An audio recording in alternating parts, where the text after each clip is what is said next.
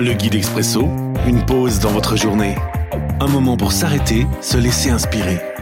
Chaque jour, un court texte biblique, un commentaire et des pistes de réflexion. 17 août. Aujourd'hui dans Nombre chapitre 28, les versets 1 à 2. Le Seigneur dit à Moïse, Voici ce que tu commanderas aux Israélites de ma part. Vous ferez bien attention de m'apporter, au moment fixé, les offrandes que vous me devez, c'est-à-dire les aliments brûlés leur fumée de bonne odeur me plaira. Barbecue. Une réflexion de William Gooseboom.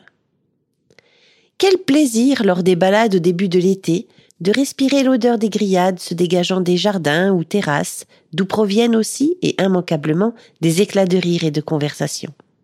Oui, une odeur liée à la fête, à l'été, est-ce ce plaisir qui motive Dieu à commander cela aux Israélites?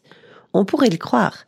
Je crois personnellement que Dieu prend plus plaisir à l'odeur de nos bonnes actions qu'à celle des sacrifices. Les écrits des prophètes dans la Bible confirment cela.